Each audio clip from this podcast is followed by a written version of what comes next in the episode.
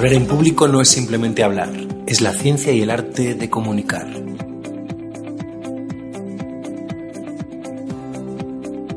La primera vez que hablé en público, con 18 años, confundí pronunciar con hablar en público. No tenía ni idea. Me temblaba la voz, flojera en las piernas, titubeo. A los pocos minutos, la mitad del auditorio se marchó. Eso se repitió al menos 10 veces. Mi nombre es Lucas Burgueño y aquello me dolió tanto que me prometí estudiar y practicar lo máximo posible. Y si algún día llegaba a hacer algo decente, acompañaría a otros para que no sufrieran lo mismo e incluso que puedas llegar a disfrutar de hablar en público.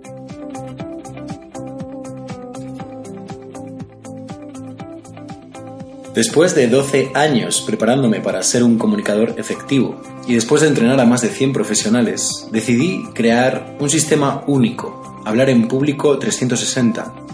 Mi sueño de acompañar a otros para que llevaran su comunicación al siguiente nivel se hizo realidad. Primero, oratoria estratégica. ¿Cómo diseñas tu discurso, tu presentación punto por punto? ¿Cómo pones las palabras y en qué lugar para generar el mayor impacto? Segundo, la comunicación verbal y no verbal. Todo lo que tiene que ver con las manos, el uso de la voz, la tonalidad, la mirada y los silencios. Y el tercer paso son las tres joyas de la comunicación. Involucrar a tu público, utilizar los apoyos visuales y cómo persuadir con elegancia y ética. Descubre el sistema Hablar en Público 360, el sistema paso a paso para llevar tu comunicación profesional al siguiente nivel. Buenas tardes. Bienvenidos a todos y gracias por vuestra asistencia. Me llamo Adelaide Ortega, soy la responsable de formación de la Confederación Vallisoletana de Empresarios y vengo a presentaros a Lucas Burgueño, psicólogo, especialista en gestión del estrés laboral, habilidades de comunicación interpersonal y hablar en público profesional. Lucas apareció en la puerta de mi despacho un día a presentarse y a comentarme lo que le hacía, eh, lo que él hacía como especialista en gestión del estrés laboral y su método Sistema Cero Estrés. Desde entonces trabajamos juntos para acercar a las empresas este sistema con la finalidad de mejorar los niveles de asentismo laboral que hay en las empresas, un tema muy serio y que consideramos que teníamos que impulsar eh, desde el punto de vista de la prevención. Ahí hemos empezado a hacer un trabajo que esperamos eh, continúe a lo largo de todo este año 2019 haciendo que muchas, trabajando con muchas empresas para disminuir esos niveles de asentismos provocados por la gestión del estrés laboral en directivos, mandos intermedios y trabajadores en general. Pero hoy estamos aquí para hablar de, su libro, Hablar en Público 360 grados, que él define como sistema de tres pasos para hablar en público con seguridad y disfrutando. Invitamos a, Lucas a presentar su libro en CVE porque hablar en público ha sido y seguirá siendo una habilidad que empresarios, profesionales y trabajadores en general debemos fortalecer. Yo digo siempre que todos nos tenemos que vender, que lo hacemos todos los días en nuestros puestos de trabajo. Y necesitamos herramientas que mejoren nuestra comunicación y acompañen y den más valor a nuestra marca personal, profesional y empresarial. Por tanto, creo, Lucas, que no podría haber otro lugar mejor para presentar tu nuevo libro y espero y estoy segura que vamos a ayudar a lo largo del próximo año a mejorar a muchas empresas sus habilidades de comunicación y que eso quede reflejado en su cuenta de resultados, que es lo realmente importante. Y con, con esto nada más. Gracias a todos y doy la palabra a Lucas.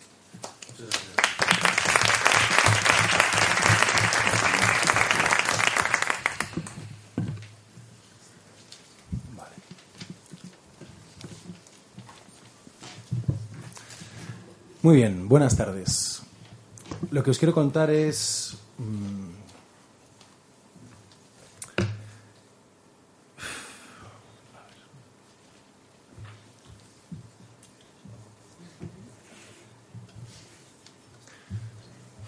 Me quedo en blanco, perdón.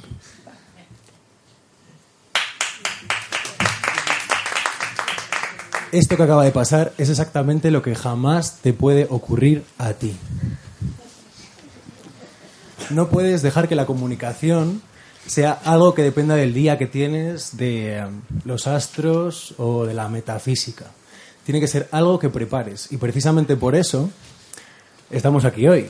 No hay espacio cuando vas a presentar una conferencia en un congreso o cuando vas a vender un producto o cuando tienes alumnos delante que, cuya motivación en parte, y voy a decir en parte, depende de cómo tú expones lo que has venido a contar.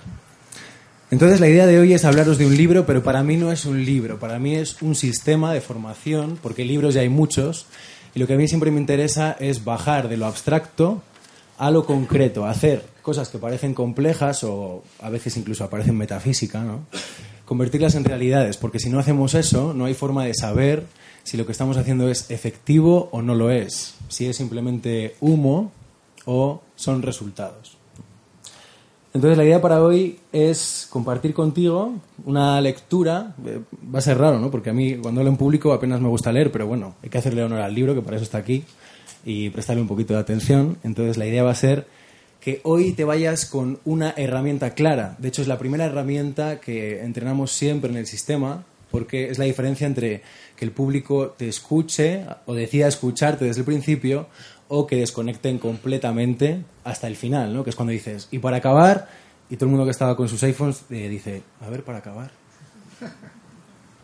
Si quieres realmente que estén prestando atención en cada segundo de la presentación desde el minuto uno, la herramienta que te voy a presentar hoy y que te vas a llevar, también os mandaremos el PowerPoint, la grabación, todo, pues es la herramienta más efectiva que he encontrado. ¿Cuál es la idea? La idea es que comunicar es una habilidad que se entrena, por lo tanto, la presentación de hoy, pues saldrá lo mejor posible, pero siempre el enfoque es en una mejora constante. No, hay, no es un producto acabado la comunicación, siempre es algo que podemos revisar una y otra vez y otra vez y otra vez. Y yo que soy un poco obsesivo, es como, y otra vez, y otra vez, y ya. Entonces mis amigos, la gente que me conoce, que me tiene cerca y que me sufre también, sabe que esa obsesión por convertir habilidades complejas en realidades es una de mis, uno de mis motores de trabajo. Así que vamos allá. Lo primero que te voy a presentar es una estructura para ganar la atención. Y dice así. Es la página 34, para los que ya tenéis el libro. ¿Cómo conectar con la audiencia desde el minuto 1? Y esta debería de ser la primera pregunta que nos hacemos cuando vamos a diseñar una presentación, un anuncio, incluso una cuña en la radio. ¿Quieres una estructura de éxito repetible para cada nueva ocasión, de forma que eso no dependa del día que tienes, si es un buen día o un mal día, sino que la puedas utilizar?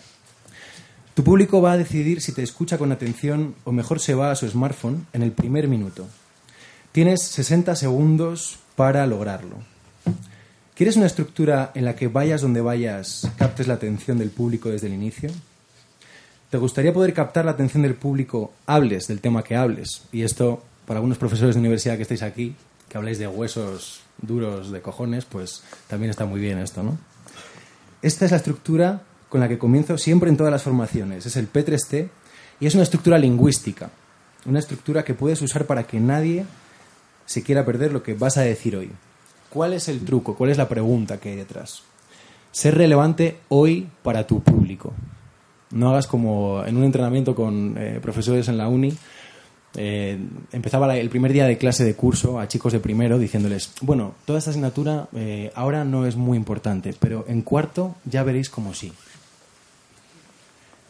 Y yo, pero ¿por qué les has hecho eso? ¿Por qué les sometes a esa tortura durante tres años para que todo lo que les vas a contar tenga sentido? ¿no? Tiene que ser relevante hoy. Y hoy significa ahora. Porque cada vez que no eres relevante para tu público, estás perdido como comunicador, formador, promotor o docente. Muchos formadores, comunicadores o profesionales que deberían de hablar en público como parte de su trabajo, han perdido su profesión a lo largo de los años, sufren por ella o la van a perder por no cambiar a tiempo. ¿Imaginas 10 años más aburriendo a tus audiencias? ¿10 años más sin aportar valor cuando hablas? ¿10 años más sufriendo cada vez que has de presentar? O peor aún, con mucho que aportar, y esto es lo que realmente a mí me motiva, ¿no? con mucho que aportar, pero perdiendo el mensaje por no contar con una forma atractiva de comunicar. Estamos hablando de la gente altamente preparada, gente que tiene empresas, productos, servicios, contenidos que dar y que esos se diluyen como un globo porque el mensaje no está bien construido. Mi nombre es Lucas Burgueño y hablando en público era tal mi miedo que no solo experimentaba gran ansiedad cuando lo hacía, tenía sueños y pesadillas en las que estaba hablando en público y las personas se levantaban de la sala dejándome solo con mis palabras, mientras decían en voz alta, qué aburrido eres.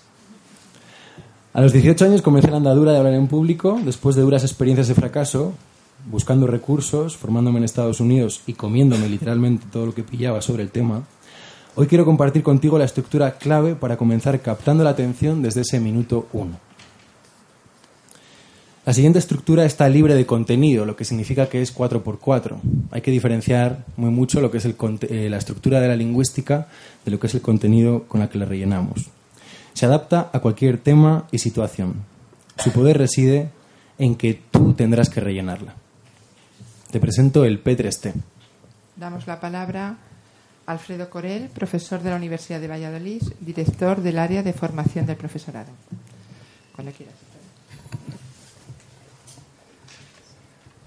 Sí.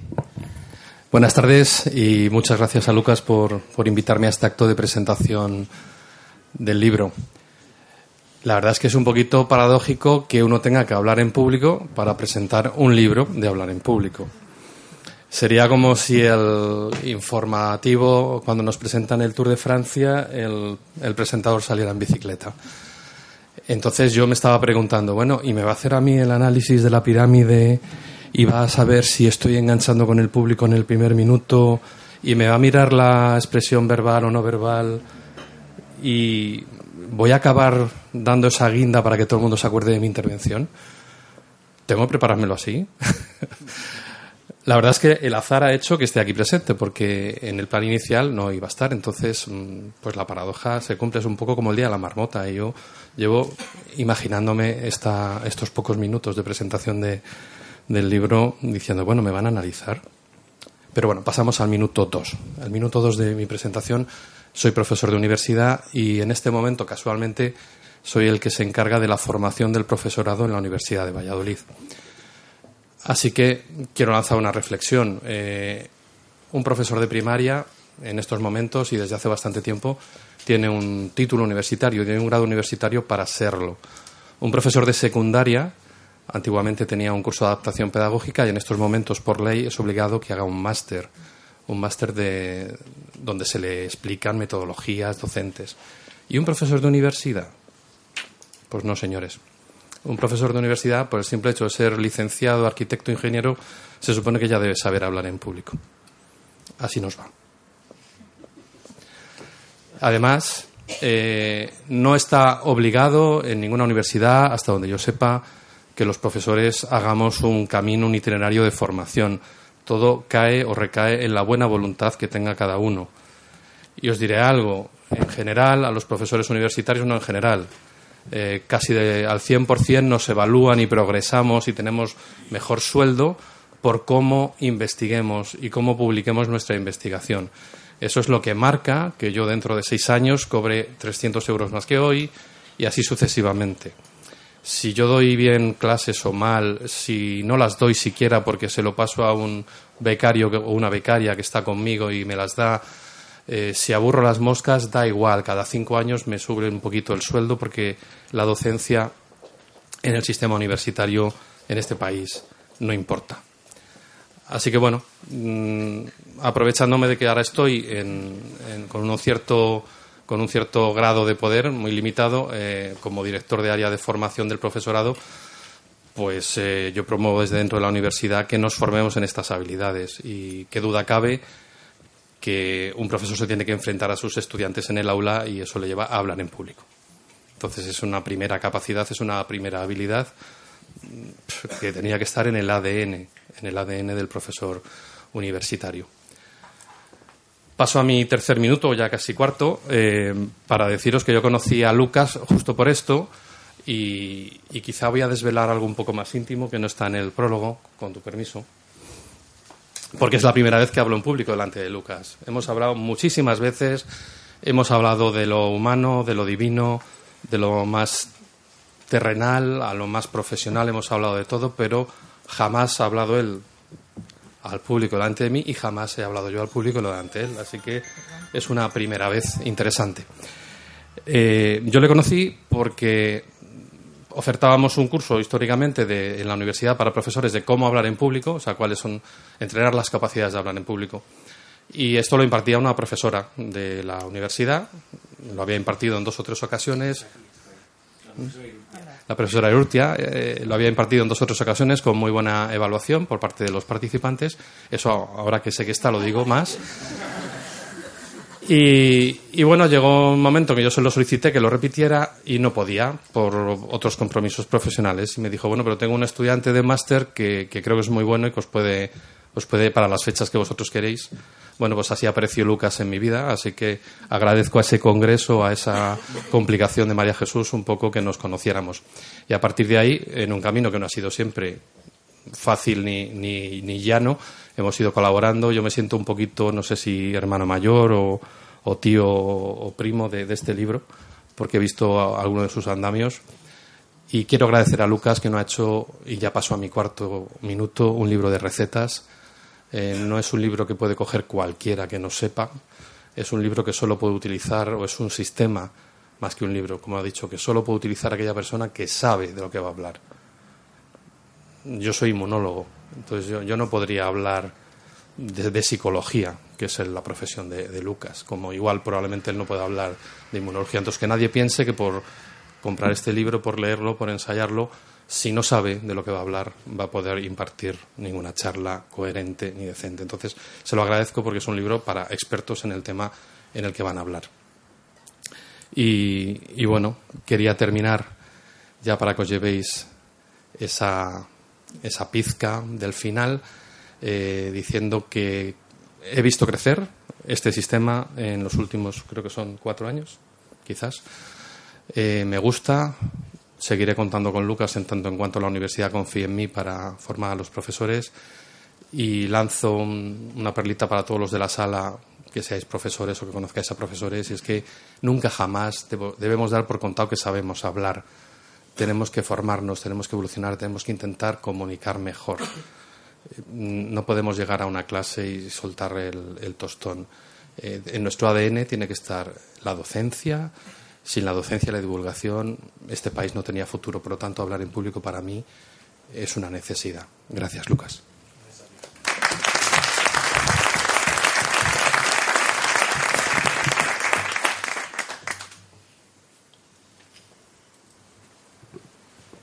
Muy bien, pues vamos a entrar en el P3T, que es la estructura para hoy. La primera P que ves ahí se refiere a que no percibes el mundo tal y como es, aunque haya gente que se empeña. ¿no? Yo vengo de... Eh, estar muy en contacto por mi, mi, familia, ¿no? por mi madre, con muchas tradiciones eh, contemplativas y a veces en el mundo de la espiritualidad se habla de que hay que percibir el mundo tal y como es y que hay que percibir las cosas sin diferenciar y sin dualidad. Y eso es una completa mentira. Desde el momento en que somos mamíferos, organismos, mamíferos que nos adaptamos al medio y que por lo tanto tenemos que estar evaluando constantemente. Entonces, vamos allá, porque este tema tiene más trascendencia de lo que parece inicialmente. Problema y aspiración. Asumimos que percibimos el mundo y los objetos tal como son, pero no funciona así. Nuestros complejos sistemas perceptivos transforman el mundo interconectado no en cosas, sino como cosas útiles u obstáculos en tu camino. Se trata de una reducción práctica y muy necesaria del mundo. Es la transformación de un mundo infinitamente complejo en otro dirigido por nuestro propósito para movernos en él. Te pasa a ti, me pasa a mí, le pasa a nuestra audiencia, no percibimos simplemente objetos. No vemos objetos neutros y después los atribuimos significado. Percibimos el significado directamente como mostró el equipo de Pulvermüller en 2013. Ni tú ni yo percibimos el mundo tal como es. Somos seres cuya percepción está sesgada por nuestra motivación y necesidades. Cuando tengo hambre no veo tiendas. No veo bonitos edificios ni moda en la calle. Solo percibo lugares que me pueden dar de comer y la gente que va conmigo en ese momento lo sufre porque me pongo de muy mala leche. Sin embargo, después de comer, pues parece que la belleza de la ciudad vuelve a aflorar delante de mí. Se había ido. Para nada. Pero mi sistema de percepción, y el tuyo, dividen el mundo de los objetos en dos categorías, obstáculos o herramientas. Porque somos seres orientados hacia objetivos. Saciar el hambre o vender una idea son diferentes objetivos, pero objetivos al fin y al cabo. Y todo, tu, y todo tu sistema perceptivo se orientará hacia la consecución de ese objetivo, seas consciente o no de ello. Si olvidas esto al hablar en público, estás completamente perdido y perderás también a tu público.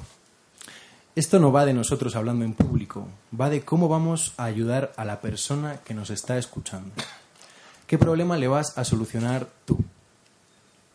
¿Qué utilidad le vas a aportar? Y por si alguien lo estaba pensando, no, no estoy hablando de que todo tenga que ser aplicable o un conocimiento técnico de tipo, de tipo mecatrónico.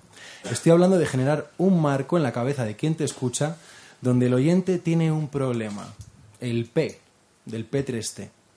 El P es lo que nos motiva a informarnos, buscar en Internet o simplemente escuchar a otros. El P es el obstáculo hacia nuestros objetivos y el objetivo tiene que ser relevante para tu audiencia. Si todavía no lo es, tú tienes que hacer que lo sea. Un problema puede ser cómo evitar 500 muertes al año en nuestras carreteras, pero también puede ser cómo lograr que tu audiencia quiera escuchar más y no sentirte solo en la tarima. La P del P3T apela al problema y a la aspiración de tu público. Se basa en la psicología de la percepción del organismo que somos. Todo organismo quiere ir de A a B, de un problema a una solución. Aquí algunos ejemplos. Problema. Tres de cada cuatro personas consumen ansiolíticos. Bueno, ya está aquí Lucas dando la coña con el tema de los ansiolíticos. Los que me conocéis, perdonad la reiteración. Tres de cada cuatro personas consumen ansiolíticos o los han consumido cuando este no es el tratamiento más eficaz para la ansiedad. Otro problema. Muy interesante este para los autónomos y empresarios de la sala.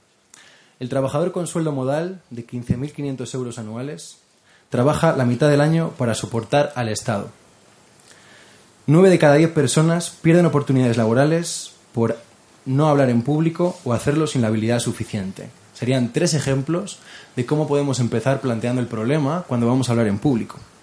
Y la aspiración hacia la que quiere ir tu audiencia. ¿Cómo evitar una dependencia química al ansiolítico y dar el tratamiento psicológico más eficaz? ¿Quieres trabajar en lugar de seis meses al año para el Estado, cuatro y poder ahorrar más de 150 euros cada mes? ¿Quieres hablar en público con estrategia y fluidez y ser reconocido por ello?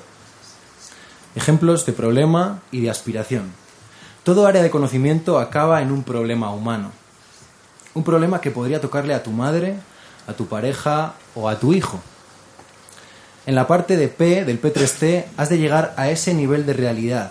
Has de generar un dolor psicológico que haga que tu audiencia quiera conocer la solución e incluso esforzarse por lograrla. Como dicen los americanos, no pain, no gain. Es clave, por lo tanto, plantear la aspiración de forma que sea un caramelo irresistible para tus alumnos, para tu cliente, para tu niño de 10 años o para tu pareja. Sí, hacer esto es una habilidad compleja, pero es algo que transformará radicalmente la forma de enganchar a tu audiencia. Serás relevante.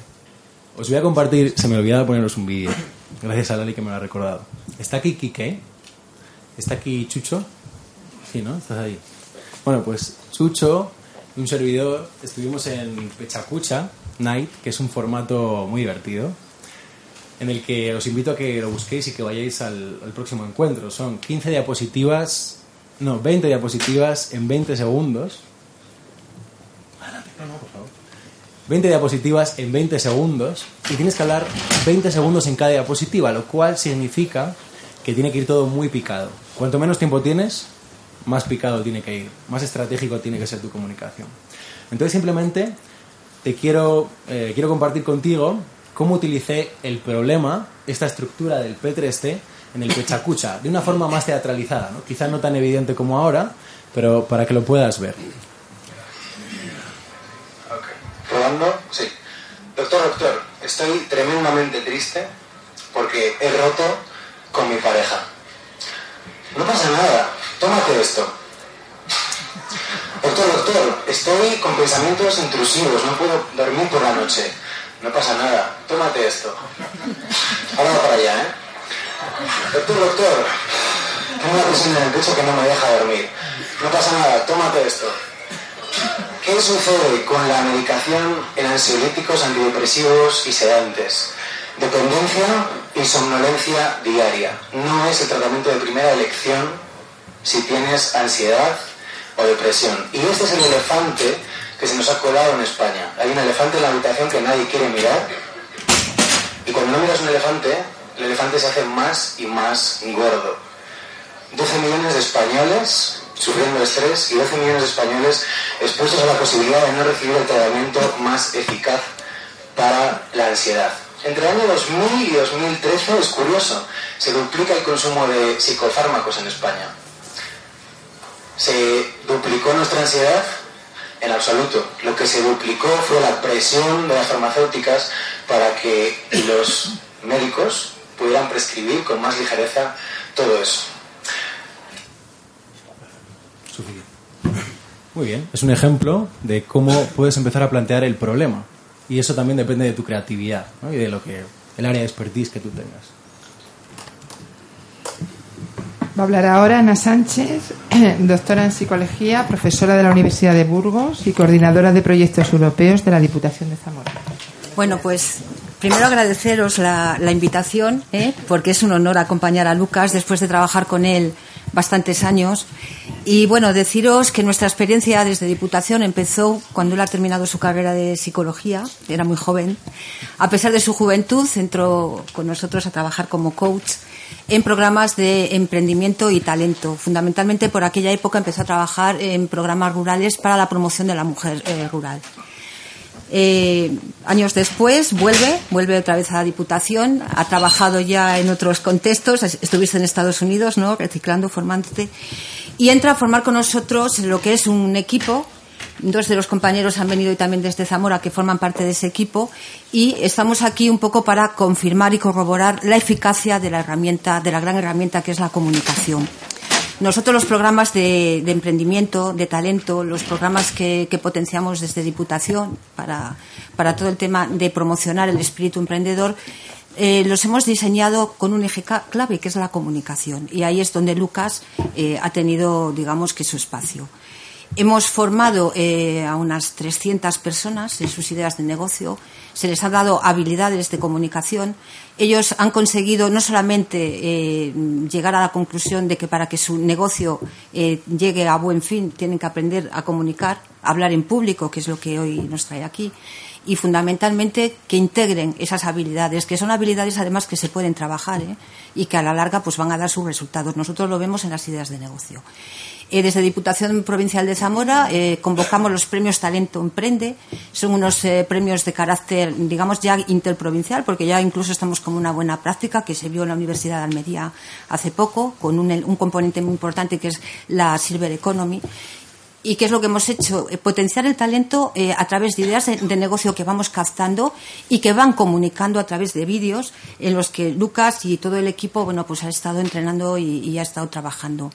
Estas personas entran en itinerarios y han conseguido, bueno, pues eh, ser pioneros y llegar a arraigar y a engendrar y a desarrollar ese, negocio que lo podemos ver ahora. Podemos decir que, bueno, yo no sé, el año pasado se han formado 150 personas, pasaron por el, por, por, por el, por el programa y, bueno, los resultados pues han, han salido espectaculares, sobre todo porque la idea fundamental a, través de esta técnica que yo he visto que confirma en el libro, es que hay que partir de un conocimiento. Tienes que saber el negocio que quieres montar. Eso lo tienes que saber. Pero luego tienes que aprender a comunicarlo, porque ahí vas a vender tus productos, vas a vender tus servicios y vas a conseguir, eh, bueno, pues el éxito, que es un poco lo que conocemos todos. Y nada, felicitar a Lucas porque ha sabido llevar esta herramienta de trabajo a un libro donde cualquiera va a poder acceder a ello y lo que nosotros estamos haciendo con grupos, pues ahora se va a poder hacer de una forma ya más libre porque van a poder acceder a, esta, a este conocimiento. Entonces, nada, felicitarte, Lucas, por este gran trabajo, darte las gracias y aprovechar para subrayar también lo que dijo mi antecesor, ¿no? ¿Cómo, ¿cómo te llamas, perdona? Alfredo. en el tema de que las habilidades de comunicación son necesarias no solamente ¿eh? para lo que son los contextos empresariales, sino todos. Digamos, contextos educativos, contextos judiciales, contextos sanitarios y nos vamos eh, a que comunicar es fundamental para vivir mejor, ser mejor y conseguir resultados. Gracias, Lucas. Gracias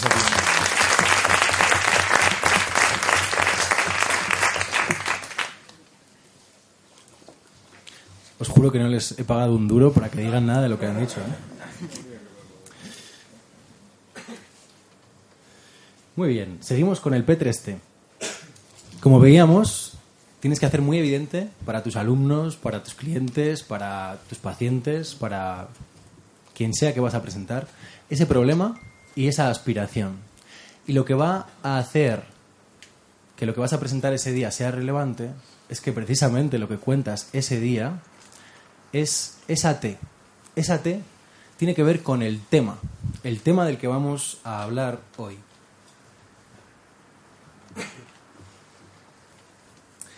¿Qué le permitirá ir del punto A al punto B? Adivina lo que tú le vas a contar.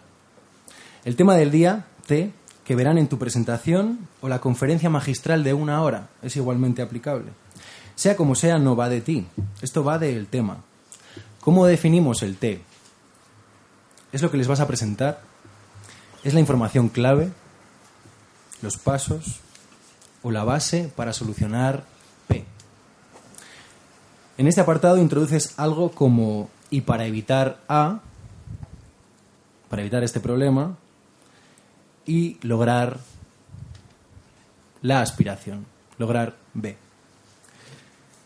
Estás diciendo que lo que vas a contarles hoy es una solución relevante. Y es una solución relevante hoy. Lo que te quiero contar hoy, yendo al tema de hoy, es cómo está estructurado el sistema de hablar en público 360. Está estructurado de una forma en la que cuentas con una pirámide. Esta pirámide representa diferentes niveles de entrenamiento para mí. El primer nivel de entrenamiento que tenemos aquí es la oratoria estratégica. La oratoria estratégica habla de cómo tú colocas cada palabra, cómo colocas la información clave, en qué parte, cómo abres, cómo estructuras los puntos clave y cómo cierras. La oratoria estratégica, el P3C, es una de las técnicas que utilizamos en este apartado de formación. El siguiente apartado habla de la comunicación verbal y no verbal. Si yo, por ejemplo, estoy hablando y constantemente digo y digo y hablo de lo que sea, habla de churras o habla de merinas y simplemente hago este gesto, esto no es comunicación verbal. Esto es simplemente ruido, porque no está aportando absolutamente nada. Sin embargo, si digo que este es el problema y esta es la aspiración, puedo empezar a colocar cosas en la cabeza de las personas que me están escuchando. Y los que saben eh, de hipnosis y de eh, espectáculo conocen muy bien estas habilidades también, ¿no? La comunicación verbal y no verbal es todo eso que envuelve a las palabras. Es la diferencia entre la oratoria estratégica, que habla más de lo que se podría transcribir literalmente en tu presentación, de todo aquello que nadie va a poder captar en un papel. La tonalidad, el uso de las manos, la mirada, los gestos, incluso los silencios. Y el paso 3 de la pirámide son las joyas de la comunicación. Esto está como reservado a los grandes comunicadores, porque sin lo previo es muy difícil llegar aquí con calidad. ¿no? Se, puede, se puede hacer, pero realmente hay que tener una estructura previa, una base. La primera es la de involucrar, involucrar al público con un objetivo, involucrar al cliente, involucrar a los alumnos, porque cuando consigues involucrarlos, consigues hacer que no olviden, consigues que ese conocimiento cristalice en sus cabezas. El segundo apartado es visualizar. Y cuando hablo de visualizar, hablo de utilizar apoyos visuales. Esto es un ejemplo, el, proyector, pero hay muchos otros recursos. Recuerdo un alumno que hablaba, para hablar de las tres áreas de su vida, pues utilizaba tres pelotas. Hay como muchas, muchos recursos ahí. Pero por supuesto, jamás, jamás caigas en la trampa de creer que por no presentar con PowerPoint no estás haciendo una presentación. Que ahora parece como que si no llevas un PowerPoint pues, no, no tienes nada que decir. Digo, pero bueno, ¿nos hemos vuelto locos o qué?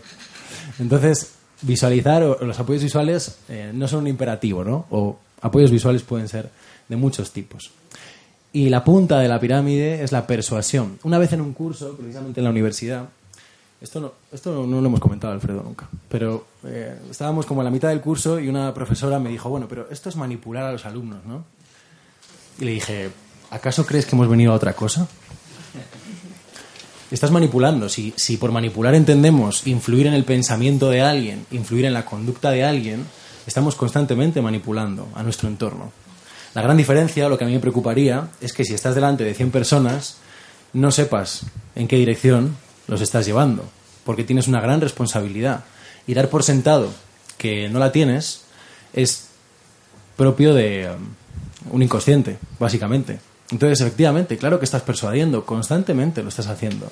Otra cosa es que tomes responsabilidad sobre ese proceso o lo dejes a los dioses. Muy bien, pues ese es el segundo paso del P3T que habla precisamente del tema, el tema que vamos a tratar hoy. Y entonces, por hacerlo mucho más específico, se entrena, cada uno de esos pasos se entrena en tres discursos. En el primer discurso haríamos el entrenamiento para conectar con ellos desde el minuto uno, que es la, la introducción que estamos viendo hoy. De acuerdo, Lucas. Pues pasamos la palabra a José Castañeda. José Antonio Castañeda, abogado, socio del despacho Negotia, profesor de la Universidad Europea Miguel de Cervantes. Cuando quieras. Muchas gracias. Se oye, ¿verdad? Muchas gracias. Yo estoy aquí porque un día Lucas, que es amigo, se me sí, que es amigo, me planteó, oye, léete mi libro y dime lo que opinas, ¿no?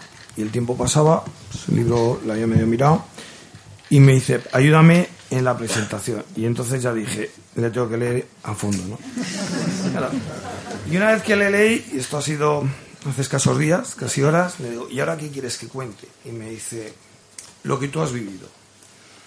Entonces yo cuando leí el libro, a ver, siendo sinceros, pensé desde el principio, digo, "Joder, vaya marrón en el que me he metido, qué guapo estaba callado, ¿no? Porque empiezas a pensar con todo lo que tengo, los que somos autónomos, y él lo decía, pues siempre vas al minuto y resultado y, y muy apretado de tiempo, ¿no? Pero es verdad que cuando abrí el libro la primera vez, vi lo que él acaba de plantear. Tienes un problema y tienes una aspiración. Yo soy profesor, pero a mí la docencia me divierte. Es decir, doy pocas horas, de Derecho Penal en una universidad privada con clases reducidas, muy cómodo, es un ambiente muy favorable. Pero yo los problemas los tengo fuera. Cuando vas a un pleito y de cada dos gana uno. ¿Y cómo le convenzo a su señoría de que me ha dicho tres minutos para la conclusión y tengo aquí la Biblia por hablar y parte de, otro capítulo y, quiero realmente y necesito ganar el pleito, ¿no? Porque para eso me pagan y para eso trabajo y, esos son los intereses que defiendo, ¿no? Mm, mm, yo no hablo, hablo desde mi experiencia, que es lo que Lucas me pidió. Nosotros no hablamos para decir cosas bonitas y ni tan siquiera para enseñar ni para educar. Ganamos para llevar el agua a nuestro molino. Aspiramos a que a convencer a su señoría de que pff, es evidente, nosotros siempre tenemos razón. Lo pienso yo y lo piensa cualquiera. ¿Qué es lo que ocurre? Yo pensaba ingenuamente cuando empecé mi profesión hace unos años, pues que esos nervios del principio, eso que los futbolistas llaman la tensión del momento, se van a ir pasando. Pero hablas con gente que lleva 30 años y te dice, olvídate, esto a lo malo no te acostumbras nunca. Aprendes a digerirlo, esa tensión del examen, la angustia, esa.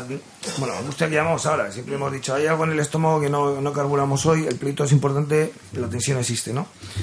Y entonces con esa perspectiva me puse a leer el libro. Y cuando llego a las primeras páginas y veo la pirámide esa que ha hecho, pues me empiezo a sentir primero porque el libro es muy, muy ameno de leer, está técnicamente, y en eso lo reconozco, es muy sencillo de leer, es muy didáctico, te lleva muy bien, pero además tiene mucho pozo. Es verdad que lo he leído con cierta velocidad porque no me ha dado tiempo a ver los vídeos, que intuyo que serán muy ilustrativos, pero es verdad que te deja bastante pozo. Es verdad que incide en aspectos importantes, abordar la ansiedad o el estrés. Yo no he sido nunca de los de ansiolíticos. Yo sé que hay compañeros que han ido dopados desde el primer examen de carrera hasta los plitos de ahora. ¿no? Y entiendo también que eso puede ser una situación. Pero es verdad que las- el estrés le tienes, le tienes antes. Pero es que luego nosotros, casi todos, el que diga lo contrariamente, tenemos el posjuicio, analizas. ¿eh?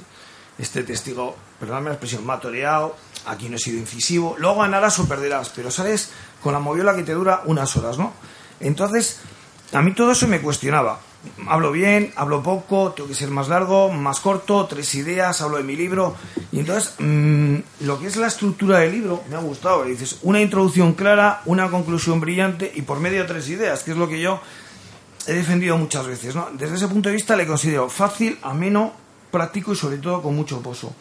Pero luego yo entiendo, a mí ¿eh? es una sensación personal y me ha ayudado. y Además mm, me ha hecho ver cosas que después de muchos años dando clase y muchos más ejerciendo como abogado, digo, es verdad, hay veces en que tienes tú mismo, te has autoconvencido de que lo estás haciendo bien y si nadie te dice lo contrario, nosotros tenemos una, una virtud, los letrados, es que pides el juicio, perdón, pides el vídeo del juicio, si tienes tiempo y no te quieres flagelar mucho, pues le miras con cierta distancia en el tiempo y le analizas, porque vas diciendo cuidado aquí, cuidado allá, aquí hemos... Pero bueno, al final puedes volver a ver y aprender. Y el libro me ha dado una perspectiva que no, que no, no tenía y por eso lo agradezco. Y reconozco que hay una cosa que me ha llamado muchísimo la atención. ¿no? Él analiza mucho los recursos didácticos, pero también es verdad que se analiza la ropa, los gestos, el tema de la voz cálida. eh, a mí me ha llegado al alma, la voz cálida. Digo, le digo, "Señoría, una voz cálida, deme la razón. Quiero decir que al final, yo eso decía a mis alumnos, venga, hagas esto, el próximo te bajo medio punto. Pero cuando te estás jugando lo que te estás jugando, no puedes decir, "Oiga", o, o- o estás pidiendo lo que estás pidiendo, ¿no? Y, sobre todo en determinadas áreas, porque yo entiendo cuando tienes un pleito contra un banco a lo mejor llevas a la parte débil, pero cuando tienes un tema un tema penal y nosotros movemos mucho, pues estamos hablando de otros temas, ¿no? Y hay una cosa que me gusta mucho en el libro y que te felicito, que es el tema de los bonos, que es una especie de resumen sumamente práctico, sumamente esquemático, que deja mucha esencia, ¿no?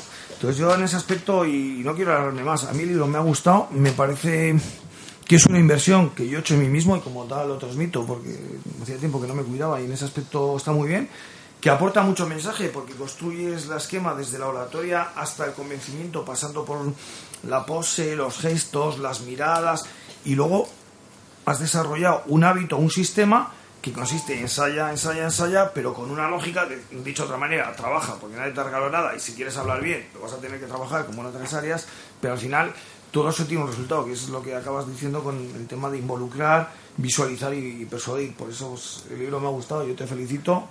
Mm, creo que lo que en principio mm, decía, soy un poco inconsciente, un poco temerario, me, hiciste un favor, te lo agradezco y no, muy bien, muchas gracias y bueno, pues a ti por el libro, por la idea. Gracias.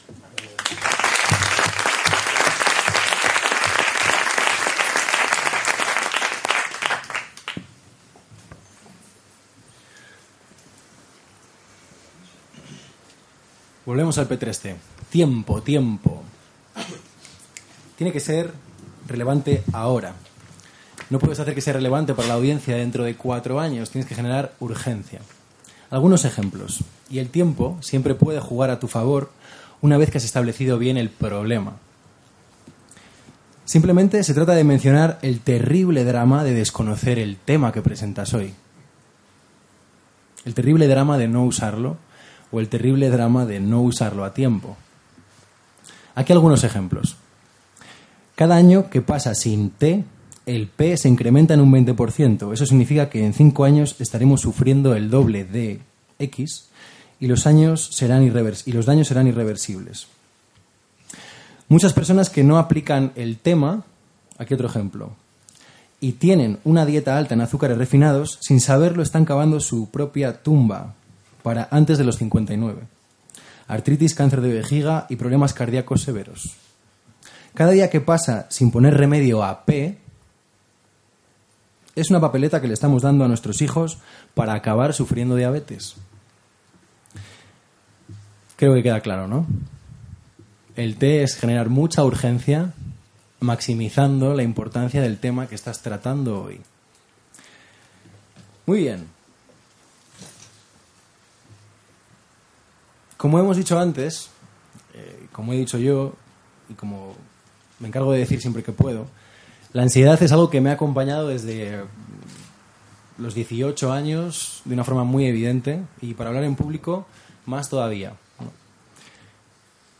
Esa ansiedad, después de dos, tres años de intentar combatirla sin éxito, me llevó a varios episodios depresivos y en uno de ellos realmente era la persona más convencida sobre el planeta de que jamás me iba a poder dedicar a dar formación, de que jamás iba a ser bueno hablando, o decente, hablando delante de un auditorio o dando clase, cuando ese era uno de mis sueños. Yo siempre digo que soy un, un profesor frustrado y por eso he montado las dos empresas que he montado, para poder dar clase. Por una parte, en la clínica de CEMIC damos clases particulares, uno a uno, ¿no? porque entendemos la psicología simplemente como un proceso de aprendizaje. Y este tema, ¿no? que, que para mí es un lujo poder compartirlo con gente que realmente está motivada, porque creerme que la gente que viene a esto es gente que no se duerme en los laureles. Entonces, ese problema, ¿no? De, desde la ansiedad, me llevó en un punto a tirar la toalla. Esa toalla que tiras cuando la autoexigencia que llevas encima es como un camión de grande. ¿no? Y esa autoexigencia, que es tan importante tenerla porque, por una parte, nos hace pensar siempre cómo podemos mejorar, si se hipertrofia, ¿no? Pues puede convertirse en tu, en tu peor enemigo. Lo que comprendí con mucho esfuerzo y muchas miserias es que competir con otros no me llevaba a ningún sitio, que con la persona con la que tengo que competir es conmigo ahora con respecto a mi yo de hace cinco años y mis, y mis yoes de dentro de un día, cuatro días, una semana, un año y diez años. Es la única persona con la que me interesa competir, de forma que pueda ser un mejor amigo, un mejor trabajador, un mejor compañero, un mejor familiar, un mejor eh, psicólogo. Y eso es lo que me lleva al entrenamiento constante. Me di cuenta de que hablar en público no va de hablar de mí, va, a hablar, va de hablar del problema y de cómo podemos ayudar a otras personas. Y cuando entiendes eso, una gran parte se soluciona. Entonces llegamos así al tú, que es la parte final del P3T. Y finalmente llegas tú, en la página 40. Ahora que les vas a solucionar un problema, ahora que vas a darles la solución, ahora que saben que el tema es urgente porque el tiempo corre. ¿Quién eres tú y qué has venido a hacer aquí? Esta es la gran diferencia entre los grandes comunicadores y los novatos. Los experimentados saben que esto no va de ellos. Por eso no transmiten incomodidad, sino que están entusiasmados por lo que van a compartir. Se dejan a sí mismos para la guinda del pastel de la importancia. Aún así, una guinda puede marcar toda la diferencia. Claro que hay muchas personas que conocen sobre el tema. Claro que tú no eres el mejor del mundo en el tema, pero vale con que tengas la preparación y las ganas suficientes. Por supuesto que hay gente que sabe mucho más que tú de esto, pero tú has llegado aquí de una forma única. Y eso sí que le interesa a tu público. Te humaniza a ti y te conecta con ellos. En este punto hablarás sobre ti. Mójate. Puedes escoger dos opciones. Contar cómo llegaste a interesarte o a ser un experto en el tema. Por ejemplo, un ejemplo muy sencillo. La primera vez que oí hablar del tema tenía 22 años y acababa de llegar a P, al problema. Estaba sin un duro, recalca ese problema, y quería realmente poder llegar a la aspiración y desarrollas la aspiración. Es decir, te pones en la piel de la persona que te está escuchando. Otro ejemplo podría ser narrar tu propia experiencia personal desde el punto de problema hasta la aspiración. Cuando me enfrenté al problema de P, me sentí P. Tenía P y jamás imaginé que llegaría a ese punto de aspiración. Y finalmente una última opción.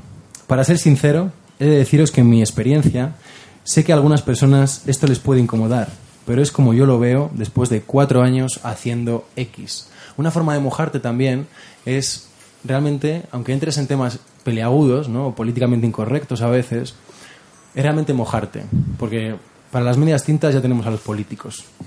¿vale? Si tú vas a aportar valor a tu audiencia, lo mínimo que se merece la audiencia es que tú te mojes, aunque te puedas equivocar, lo que digas hoy no lo pienses dentro de cinco años.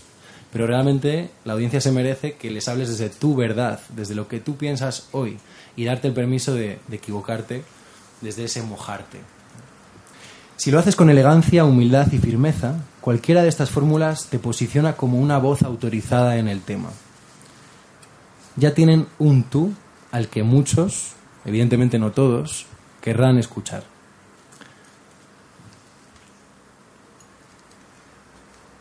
Muy bien. Llegamos así a la parte de preguntas. Vamos a abrir espacio por si hay alguna pregunta. La puedes hacer hablando bien en público o mal, eso es lo de menos. Lo que importa es la pregunta o el comentario, lo que quieras.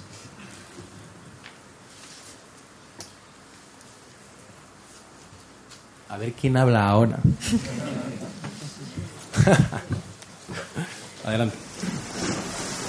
¿Cómo podemos enganchar a, a unos alumnos de 20 años el primer día de curso, el, el primer momento? El primer momento. Claro, es el primer momento que vienen ahí a conocer al profesor. Bueno, yo ahí establecería una cosa muy importante, eh, aplicando el P3T, ¿no? Pero hay una cosa que me preocupa, me preocupa mucho cada vez que formo a profesores, que es que algunos se han olvidado de que la relación no es simétrica. Y esto, que parece que no tiene nada que ver con hablar en público, lo tiene todo que ver. Porque el ser humano es un mamífero y es un mamífero tribal y por lo tanto trabaja en jerarquías. Desconocer eso ¿no? y hablar del happy flowerismo y de, del aprendizaje dialógico y de la eh, nueva pedagogía está muy bien porque aporta ideas y aporta cosas que son muy valiosas, aporta nuevos recursos, pero no podemos tomar la parte por el todo. Tenemos que tener claro que mm, el animal que sabe más del tema en esa sala eres tú y tu autoridad se basa en eso. Claro, esto es muy difícil decirlo a día de hoy cuando hay universidades que llaman un jueves al profesor y esto es un ejemplo real, o sea, os estoy contando algo que me han contado compañeros de primera mano. Cuando llaman a un profesor un jueves, ¿vale? Un profesor que se confiesa católico apostólico del Opus Dei y le dicen un jueves que el lunes tiene que dar el cuatrimestre de educación sexual. Claro, esta persona no se siente con mucha confianza para hablar de ese tema, precisamente. ¿no? Pero eso es un problema ya a nivel estructural. Entonces, el problema básico viene de ahí. Los alumnos no son ni buenos alumnos ni malos alumnos. Muchos profesores se quejan de que esta clase es un desastre. Que conmigo se mueven mucho, que son muy guerreros, que no se están quietos, que no paran de hablar. Pero es que a los cinco minutos de que tú acabes, entra otro tipo por la puerta y todos se cuadran casi en fila. ¿Por qué? Porque además de mamíferos tribales, somos seres muy tremendamente flexibles y nuestras neuronas están preparadas para adaptarse a los contextos y a las nuevas reglas de esos contextos. Por lo tanto, si ese profesor, y eso es uno de los bonos, ¿no? Uno de los bonos es tienes que tener tus propias reglas en clase y jamás renunciar a ellas, porque es lo que dignifica eso que ocurre en esas cuatro paredes. Sí, así, eh, eso es como básico, ¿no? Es muy importante. ¿Mm? ¿Alguna pregunta más por ahí? Buenas tardes, Lucas. Buenas tardes. Según los estudios realizados por la Comisión Europea de Educación eh, sobre, sobre cómo está la educación en los diferentes estados de la Unión Europea, eh, en España eh, nos dice, entre otras muchas cosas que no voy a entrar, pero sí algo que creo que tiene relación con lo que tú acabas de comentarnos hoy. Y es que el profesorado en España gasta el 15% del tiempo de la clase en poner orden y disciplina, para empezar seguidamente a impartir conceptos, conocimientos, actitudes, habilidades, etc. ¿Qué opinas de esa situación? ¿Eso tiene algún arreglo? ¿Tiene alguna fórmula? Gracias. Gracias a ti. Eh, yo a día de hoy no espero que ninguna solución efectiva, real en nuestra vida venga del gobierno. ¿vale? Ese es un punto de vista mío ideológico después de diferentes años y diferentes posiciones políticas. Pero la implicación que eso tiene en el tema que nos, que nos eh, junta hoy aquí es que un profesor tiene que tomar la absoluta responsabilidad sobre lo que ocurre en esas cuatro paredes. Lo que ocurre en esta sala es mi responsabilidad hoy, desde que entráis por la puerta hasta que salís. Así de sencillo. Como lo que ocurre en cualquier formación, es responsabilidad de quién dirige esa formación. Entonces, no podemos apelar a que los chicos pues cada vez ven más tecnología o pueden ver todo el tipo de páginas web, no podemos apelar a que los valores sociales se han flexibilizado, porque todo eso es una entelequia. cuando realmente queremos hacer algo efectivo ¿no? para solucionar eso y decir, meterle mano al problema, tenemos que decir, yo, desde mi pequeña área de control vital, profesional, ¿qué puedo hacer? Y eso parte de que no le haces ningún favor a un alumno, pero bueno, a nadie, ¿no? Esto en clínica lo comentamos miles y miles de veces cuando supervisamos los casos. Nunca le haces un favor a alguien subestimando su capacidad de comportarse de la forma adecuada, esté donde esté. Simplemente lo estás infantilizando. Lo estamos infantilizando. Si no exigimos un nivel mínimo de compromiso y de adultez o de madurez en quien tenemos ahí delante, no te estás convirtiendo en su colega, pero este es el problema precisamente del que hablaba antes, ¿no? El problema de la falsa, falsa asimetría, que a muchos les tranquilizará porque no saben cómo manejar ese poder, pero evidentemente está causando estragos. Pero es un tema que o sea, tiene unas coordenadas políticas muy, muy importantes, ¿no? que no nos eh, incumben hoy. Hoy voy a ser buenito y no me voy a meter en eso, pero los que me conocéis ya sabéis lo que, lo que opino de algunas cosas. Pero no, es un hecho aislado, ¿no? O sea, entra dentro de un discurso político que, que de lo que habla en definitiva es de todos somos iguales y todos podemos llegar a ser igual de mediocres, porque a todos nos van a premiar de la misma forma. Porque no queremos que nadie se incomode, porque no queremos hacer diferencias cuando la vida, estructuralmente, se basa en esas diferencias, ¿no? Otra cosa es que sea justo o no, pero eso es precisamente una de las creencias irracionales que Albert Ellis, pionero de la psicología cognitiva, ya identificó hace más de 25 años. Entonces, a quien le guste bien y quien no, quien no quiera enterarse de cuáles son las reglas del juego, pues que, que no moleste. Esa sería mi pequeña respuesta. Gracias. Muy bien, pues antes de que mi querida amiga Cristina Camel nos despida a todos y nos mande a tomar un vino como nos merecemos, quiero eh, compartir con vosotros eh, mi profundo agradecimiento a todas las personas que están en esta mesa y que han hecho posible, de alguna forma, que este día sea posible. Quiero agradecer a mis padres, que siempre no dudaron nunca en invertir en mi formación. Quiero agradecer a todos mis amigos que están aquí presentes y a las personas que habéis venido hoy y a muchas otras personas que no han podido venir hoy, pero que también están en mi corazón y que hacen posible pues que, esto sea posible. ¿no?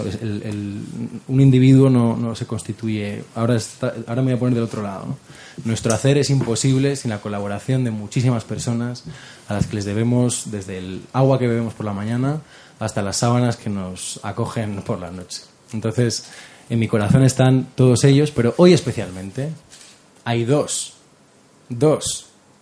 Y esas dos personas son Sonia, Anda, tú que no querías hablar en público. No vas a hablar, ¿eh? No vas a tener que decir nada. Solo te voy a pedir que te pongas de pie. Esta es una terapia de choque que le hago yo a, Sonia, que es mi compañera.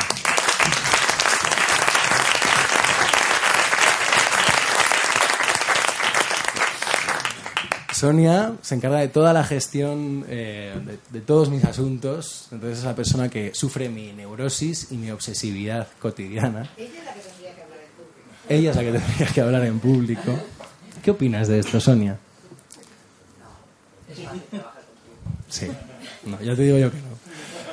Entonces, para ella, en ese, en ese agradecimiento eterno, ¿no? porque cada día me sufre, cada día sufre mis cambios de opinión sobre qué vamos a hacer, qué no vamos a hacer, y esto es muy vertiginoso todo, pues para ella, eh, que es una de las flores de mi jardín profesional, le quiero regalar un ramo que represente ese agradecimiento infinito que te tengo.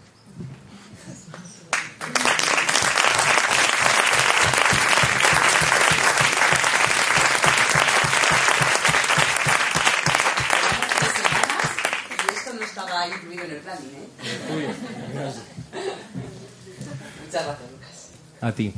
Y la segunda persona que está en mi corazón profundamente hoy es Esperanza, que tampoco le gusta una mierda que la saque, pero está por ahí. ¿Dónde estás? Ponte de pie. Ponte, ponte de pie. Esperanza, yo la conocí cuando estudiaba en el Colegio Internacional de Valladolid y ella también lleva toda la gestión, de la secretaría de ese colegio. Y Esperanza es la persona que se come eh, y que se ha comido los sábados juntos hasta la una de la mañana corrigiendo el anterior libro, el del sistema cero estrés, y este libro también. Y Esperanza, la llame cuando la llame, siempre está ahí para mí, para corregir un libro o para contarle mis miserias personales. Entonces, y las tuyas también las cuentas. Hombre, por supuesto, claro. Soy psicólogo, ¿qué te creías? Entonces, mi eterno e infinito agradecimiento a Esperanza y para ella, que también es una flor en mi jardín, le traigo también un ramo de flores. Muchas gracias.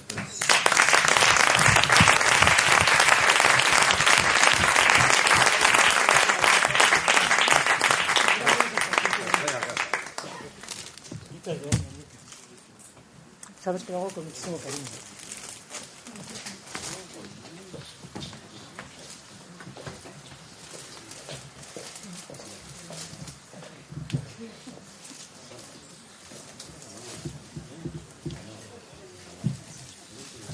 Muy bien, llegamos al final. Em, en esta página web puedes encontrar más información y en 2019 seguiremos trabajando. Ahora vamos a tomarnos un descanso porque ha sido un año muy intenso. Y ha sido muy intenso también porque a todo esto que hacemos todas las semanas se sumó una llamada de Cristina Camel,